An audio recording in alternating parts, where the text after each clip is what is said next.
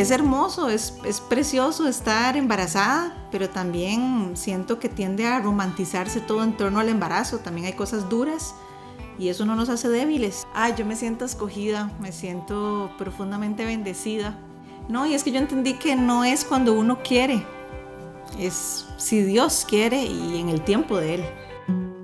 Yo Mamá es una producción de Repretel 360. Este programa es presentado por el nuevo Natele Etapa 2 de Bayer.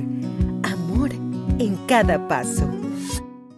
Hola, qué gusto que nos acompañan en este podcast de Repretel 360 gracias al nuevo Natele Etapa 2 y este concepto que se llama Yo Mamá, porque sí, estamos felices, contentas, agradecidas con Dios de estar viviendo esta maravillosa experiencia de estar embarazadas, pero hay una realidad y es que esto implica también muchos cambios, no solamente físicos, ¿verdad? Que empezamos a crecer por todo lado, sino también muchos cambios emocionales, ¿verdad? Yo digo que es como una montaña rusa de emociones pero yo quiero contarles un poco el día de hoy acerca de mi experiencia personal. Y no voy a ser aquí respetuosa, voy a presentarme. Mi nombre es Luzania Víquez y quiero contarles un poquitito de cómo yo he vivido todo este proceso. Creo que ningún proceso es eh, igual, creo que ningún proceso es parecido, creo que cada una de nosotras ha vivido esta etapa de manera distinta. Pero lo cierto del caso es que lo que nos caracteriza es esa ansiedad y esa felicidad porque llegue esa criaturita, o en mi caso, esas criaturitas, a nuestros brazos. Yo les tengo que, antes de hablar de mi embarazo, tengo que hablarles un poco de lo que yo viví antes de quedar embarazada. Cuando yo tenía 26 años, a mí me diagnosticaron con un cáncer de mama. Un cáncer de mama, les voy a hablar de algunos tecnicismos, HER2 negativo, infiltrante, etcétera en español, ese es un cáncer eh, no tan agresivo y lo descubrí en una etapa eh, temprana. No obstante, por el hecho de ser tan joven, ese cáncer implicó que viniera todo un tratamiento posterior, todo un, tratamiento de muchos años. Entonces eh, me hicieron una operación en donde me extrajeron el cáncer, me extrajeron la cuarta parte de la mama Después de eso recibí quimioterapia. Fueron 16 sesiones de quimioterapia. De esas 16, 8 fueron de la quimio mm, más fuertecita, que es la que uno conoce como la quimio roja o la epirubicina, que esa es la que le hace a uno una depilación completa del cuerpo, literalmente se le cae a uno el pelo de todo lado, se le caen también a uno las uñitas y bueno, entre otras cosas. Después de eso, vino otra quimioterapia que se llama la Taxol. Cuando ya terminé todo este, este proceso de quimioterapias, vino la radioterapia, que es una radiación específicamente en la zona afectada. Em, y después de eso vino un tratamiento hormonal o un bloqueo hormonal. Es decir, a mí me bloquearon hormonalmente por aproximadamente cinco años porque mi cáncer era hormonal, o sea, se alimentaba de mis hormonas, de mi progesterona, de mi estrógeno. Entonces el doctor me decía, bueno, por un lado te operamos, pero tenemos que, tenemos que contrarrestar esto y tenemos que bloquearte. Y entonces fue así como yo empecé la batalla más dura de mi vida, la más importante, que es la lucha por la vida, porque siempre lo he dicho, el cáncer lejos de ser el final es el inicio, es el inicio de la lucha por vivir, es una etapa dura, no les voy a decir que no, pero también es una etapa en donde uno aprende a ser un mejor ser humano, una mejor hija, una mejor hermana, en donde, en el caso de los que somos creyentes, donde yo sentía más cerca a Dios que nunca. Eh, pero sí fue un cambio drástico, ¿verdad? No solamente a nivel físico, sino también a nivel emocional. Yo recuerdo y aquí es donde ya me empiezo a acercar y empiezo a relacionar el cáncer con el tema de querer ser mamá. Yo me acuerdo que cuando yo llegué a donde el doctor, el doctor me empezó a hacer como una lista de cosas que a mí me iban a suceder durante el proceso de quimioterapia. Y me dijo, mira, se te va a caer el cabello, te puede pasar esto, te puede pasar lo otro, ta, ta, ta, ta, ta, ta, ta, ta. Y de último, de último, de último, de último, así como a la última viñeta me dijo, existe posibilidad de que se te dañen los ovarios. Y yo le dije, no, no, no, no, pero un momentito, ¿cómo? Que existe. No, no, pero no se preocupe, es un 10% apenas de probabilidad. Pero como yo siempre había querido ser mamá, entiéndase que en ese momento no estaba casada, no conocía el amor de mi vida, nada de nada, y no, no es que estaba planeando ser mamá la otra semana, pero eso es algo que a mí sí me generó miedo y me generó dudas, porque es algo que yo siempre había querido ser, ser mamá, tener ese don maravilloso, experimentar el criar a, un angelito que, Dios pusiera en mi vientre. En ese momento no había forma de, proteger mis óvulos, había que comenzar el tratamiento sí o sí. Yo literal me encomendé a Dios y empecé con el tratamiento. Y después de cinco o seis años, cuando yo terminé todo este proceso que les comenté a ustedes, lo primero que yo hice fue hacerme un examen de sangre para ver cómo estaban mis hormonas. Y todo estaba bien. Años después conocí al que hoy es mi esposo, que es un hombre maravilloso y como muchas parejas, como algunos de ustedes probablemente, uno dice, bueno, no, vamos a disfrutar del matrimonio, vamos a pasear y todavía no vamos a tener chiquitos y no sé qué. Y cuando empezamos a intentar eh, eh, trabajar en el asunto, ¿verdad? Nos empezamos a dar cuenta que no era tan fácil, que no era tan sencillo. Nos hicieron más estudios y se dieron cuenta que eh, la quimioterapia sí había dañado la calidad de mis óvulos. No de todos, pero sí de una gran mayoría. Entonces yo decía, Dios mío, solo necesito un óvulo para ser mamá, solo uno. Pero bueno, ahí comenzó también una lucha muy grande eh, por parte de mi esposo y por parte mía, porque era visitar a un médico tras otro, tras otro, tras otro, y que no nos dieran luz, que no nos dieran esperanza o que nos vieran como un número, peor aún. Nos veían como un número y sacaban de una vez una hoja y decían, bueno, usted se puede hacer este tratamiento, cuesta tanto, ta, ta, ta, ta, ta, ta, ta, ta, ta, ta, ta, ta. Y yo me acuerdo que yo escuchaba todo como en cámara lenta, como que yo decía, no, esto no es real. Pero bueno, era nuestra realidad en ese momento.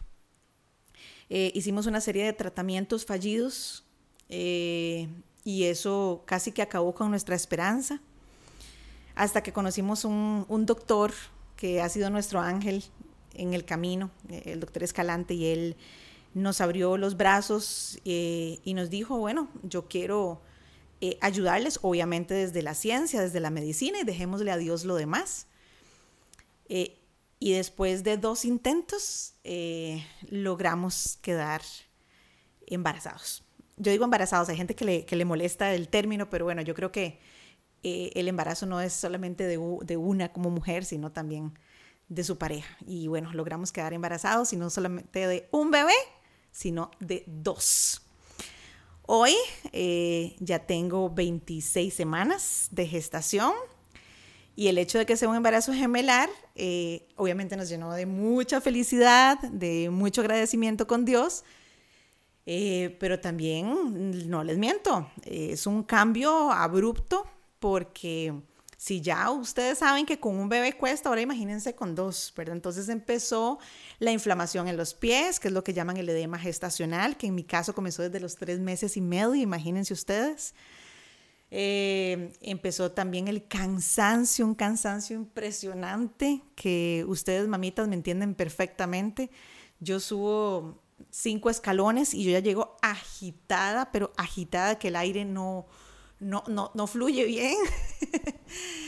y los cambios físicos, pero yo digo que eso es maravilloso que experimentamos en nuestro cuerpo, ¿verdad? Cuando vemos la pancita que empieza a crecer y que se empieza a estirar todo y que nos cuesta hacer ciertos movimientos y que Dios guarde algo se nos caiga porque ya no sabemos cómo agacharnos. Bueno, todo eso eh, empezó a, no sé si la palabra correcta es hacer estragos, porque es que son estragos divinos, son estragos mágicos en mi cuerpo.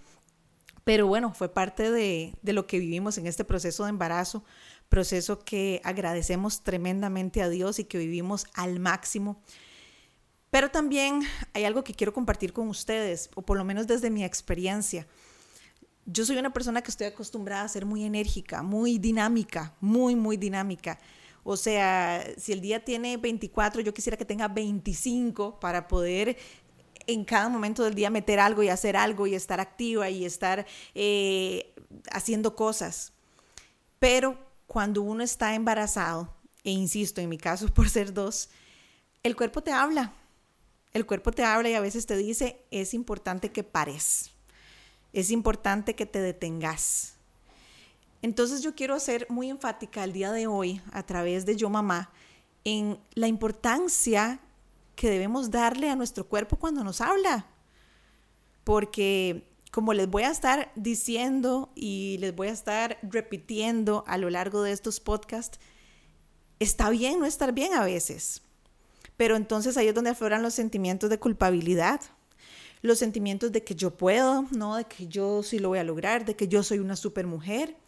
Y entonces empezamos a ponernos un montón de piedras en la espalda y de peso que a veces no nos corresponde.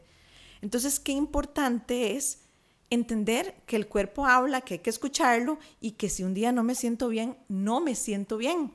Como yo siempre he dicho, y creo que aplica para el tema del embarazo, de la gestación y de cualquier otra cosa que estemos viviendo en la vida, lo que no está bien es encariñarnos con la piedra, ¿verdad? Creo que ahí es donde está el detalle, no encariñarme yo con el hueco, con el abismo, con la piedra, pero entender que si me tropecé, me tropecé, ¿verdad? Y el que para, repara. Y a veces en el momento que paramos, podemos descubrir otro montón de cosas mágicas y maravillosas que están por acontecer. Pero entonces creo que es normal entender que esos sentimientos o que esas emociones que nos visitan en realidad nos quieren decir algo. ¿Y por qué lo comparto? ¿O por qué se los cuento a todos ustedes? Porque yo creo que todas las mujeres que estamos embarazadas experimentamos eso. Experimentamos muchas emociones, a veces estamos bien, a veces no estamos tan bien, a veces tenemos más energía, a veces no tanta. Eh, a veces la sociedad no, no, pero de no, pero no era que quería ser mamá. Entonces, qué importante es hacer a un lado esos sentimientos de culpabilidad, reconocer que soy una humana, que puedo fallar, que a veces puedo tener energía, a veces no, a veces puedo estar feliz, a veces no, y eso no me hace una mejor o peor persona. ¿Saben que eso me hace un mejor ser humano? Me hace ser más humana, me hace encariñarme con esas emociones que, que me invitan a ser más cercana a la gente. Entonces, yo lo quiero compartir con ustedes porque es algo de lo que, de lo que generalmente no hablamos, ¿verdad? Es como un tema tabú, ¿verdad? Se, tiende a, a, romantizar y eso es algo que también vamos a abordar más adelante en este podcast. Se tiende a romantizar el embarazo y sí es maravilloso, es mágico, es hermoso, por lo menos para las que hemos estado esperando este momento durante tantos años pero también tiene una serie de implicaciones. Y estas implicaciones necesitan que les pongamos atención, que las atendamos. Entonces, está bien no estar bien, está bien no estar bien algún día. Es parte también de este maravilloso mundo en donde nos estamos preparando para recibir a una nueva criatura. En este caso, a dos nuevas criaturas. Yo les digo al colochudo y la colochuda. Pero bueno, qué dicha que puedo llegar a todos ustedes gracias al nuevo Natele etapa 2, que ahora viene con DHA, por cierto. Gracias a todos por acompañarnos. Yo les quiero invitar para que sigan con nosotros a lo largo de los siguientes episodios porque vamos a compartir información muy valiosa para todas ustedes, mamás, en cuanto a las emociones, en cuanto a lo que consideramos normal o no normal eh, experimentar durante el embarazo. Y cada cabeza es un mundo, cada embarazo es distinto pero este va a ser un punto de encuentro para todas nosotras, para descubrir qué nos hace bien, qué nos hace ser mejores mamás. Así que yo quiero invitarlas e invitarlos, ¿por qué no? Para que nos sigan acompañando en los próximos episodios de este podcast de Yo Mamá. Que la pase muy bien, gracias por haberme escuchado, por haberme acompañado y nos estamos viendo en la próxima, así que no nos vayan a fallar. El nuevo podcast de Repretel 360. Yo Mamá es una producción de Repretel 360. Este programa fue presentado por el nuevo Natele, etapa 2 de Bayer. Amor en cada paso.